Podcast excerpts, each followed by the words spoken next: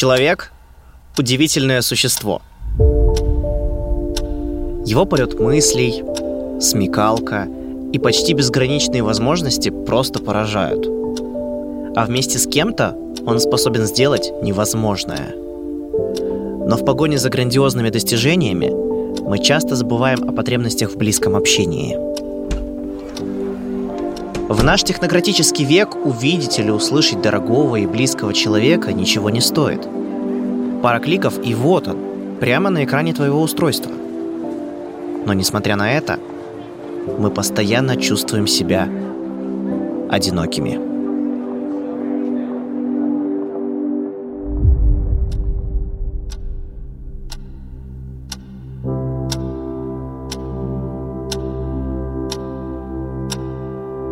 Привет!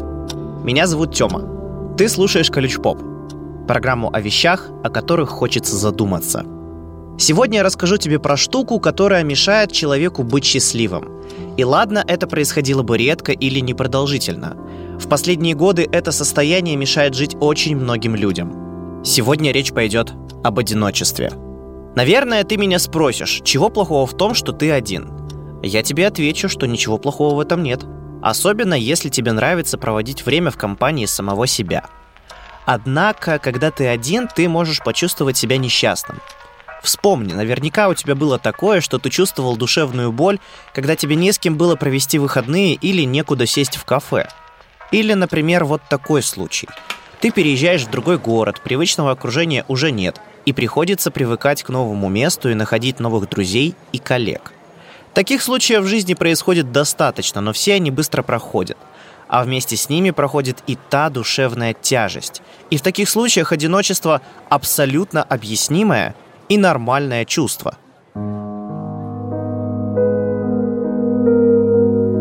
Плохие последствия оно обретает, когда становится неотвязным спутником твоей жизни. Именно так происходит в последние десятилетия. Приведу тебе немного цифр. Исследования показывают, что молодежь и пожилые люди – самые одинокие поколения. Однако молодые люди более одиноки, чем старики. Более половины молодых британцев чувствуют себя одинокими сравнительно часто, а в США более 40% людей регулярно ощущают одиночество. Не очень приятные цифры. Особенно в купе с тем, что нет единой таблетки, которая исцелит от этого недуга всех сразу. Одиночество сугубо индивидуальная штука, и каждый переживает его по-своему. Удивительно, но в России одиноких людей гораздо меньше, чем в Европе или Америке. Таких всего 13%. Скорее всего, мы просто не из тех людей, кто хочет говорить о своих проблемах. Таковы наши нравы. А в Норвегии 16% жителей, это примерно 800 тысяч человек, ощущают одиночество каждый день. И это при том, что по данным ООН это самая счастливая страна на планете.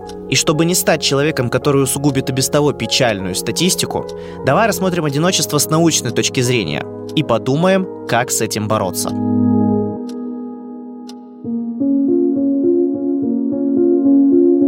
Одиночество может затронуть каждого из нас, вне зависимости от того, есть ли у тебя слава, деньги, почет, окружен ли ты постоянно людьми, выдающийся ли ты человек. От одиночества ты этим не спасешься. Поэтому стереотип о том, что одиночеством страдают лишь стеснительные или замкнутые люди, это всего лишь миф. Биологи сравнивают одиночество с голодом, жаждой или усталостью. Ведь если твоему телу нужна пища, ты хочешь есть. Если жидкость, хочешь пить. Если ты сильно устал, то хочешь спать. Так и с одиночеством. Если тебе хочется общения с другими людьми, ты это чувствуешь. Это очень важный сигнал для человека, и в этом смысле одиночество в принципе не так уж и плохо. Вообще удовлетворение социальных потребностей штука приобретенная. Почему? А давай отправимся на десятки тысяч лет назад и поймем, почему. Тогда все было предельно просто. Если ты в стае, то проживешь долго.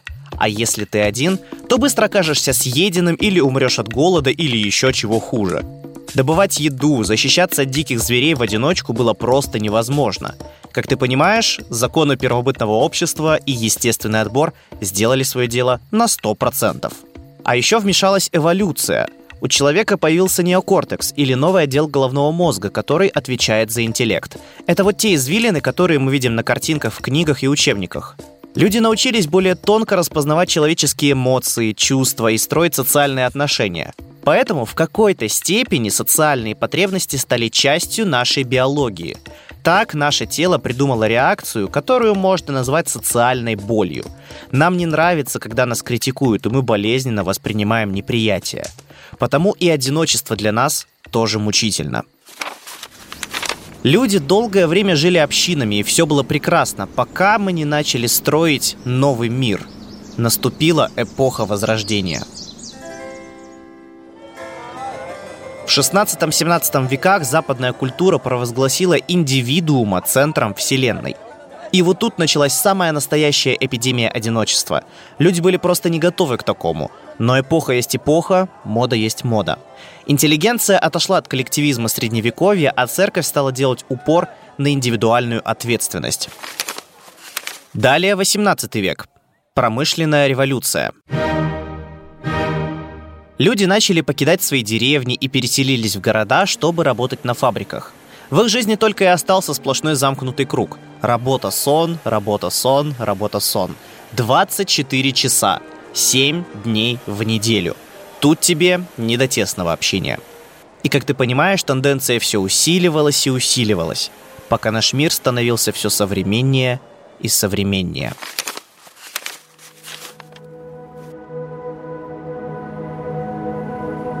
Наша жизнь стала неумолимо быстрой – мы постоянно куда-то едем, идем, бежим, а если сидим, то постоянно находимся в работе, учебе, а еще надо не забыть вот этот видосик и сериальчик посмотреть. А время, как ты знаешь, не резиновое. И нужно чем-то жертвовать. И, к сожалению, чаще всего жертвой становится общение с близкими людьми.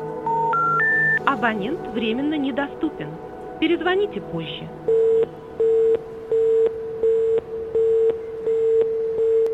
Существует еще одна теория. Одиночество приводит к серьезным проблемам со здоровьем.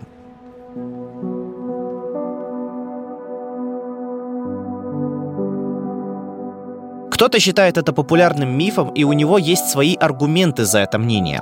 Однако здесь все совсем непросто. Поэтому давай разбираться. Посмотрим, чего такого пишут в исследованиях про одиночество.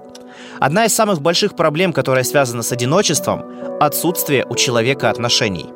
В настоящее время достигнут исторический максимум в количестве людей, не состоявших в отношениях.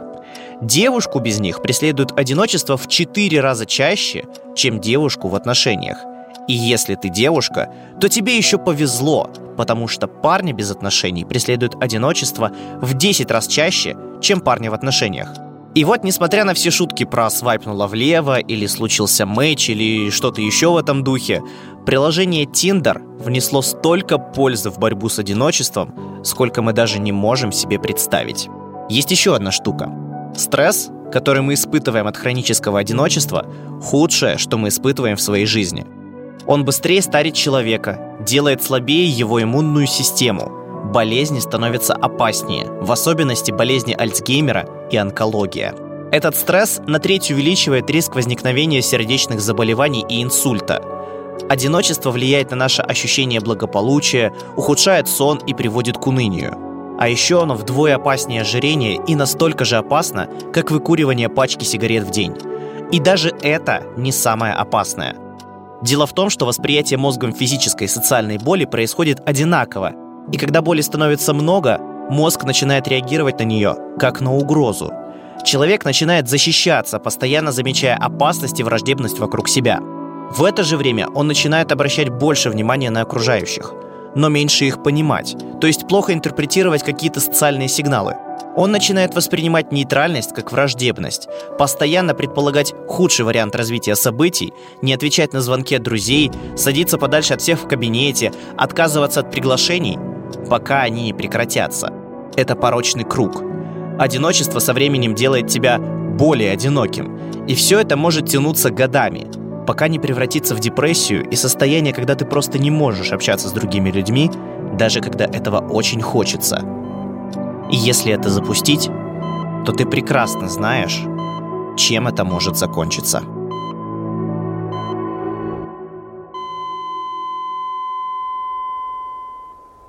Запущенное одиночество – штука ужасно тяжелая, и вылезти из него непросто. Но это можно сделать.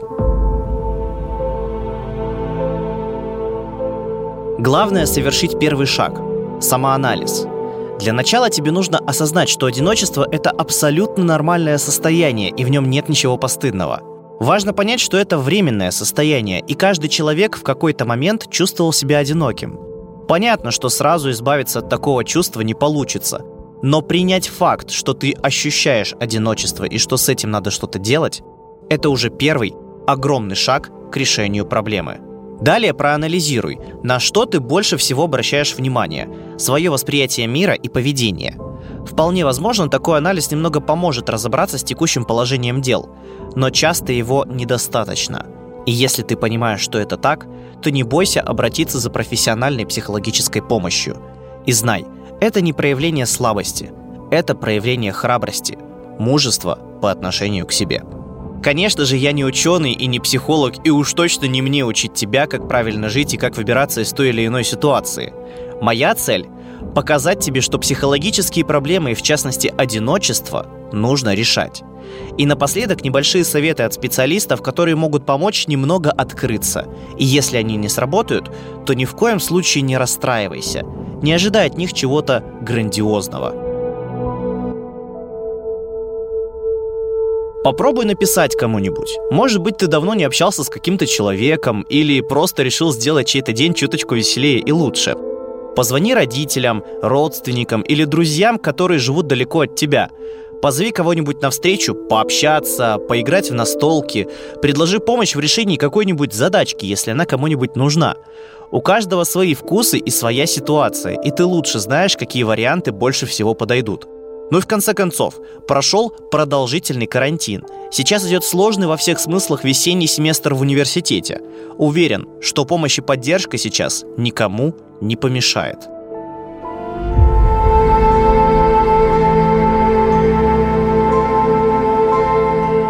Порадуй другого, и твой индекс счастья поднимется тоже. Начни разбирать стену одиночества между людьми со своей стороны. Ведь не зря существует такая фраза – Человеку нужен человек.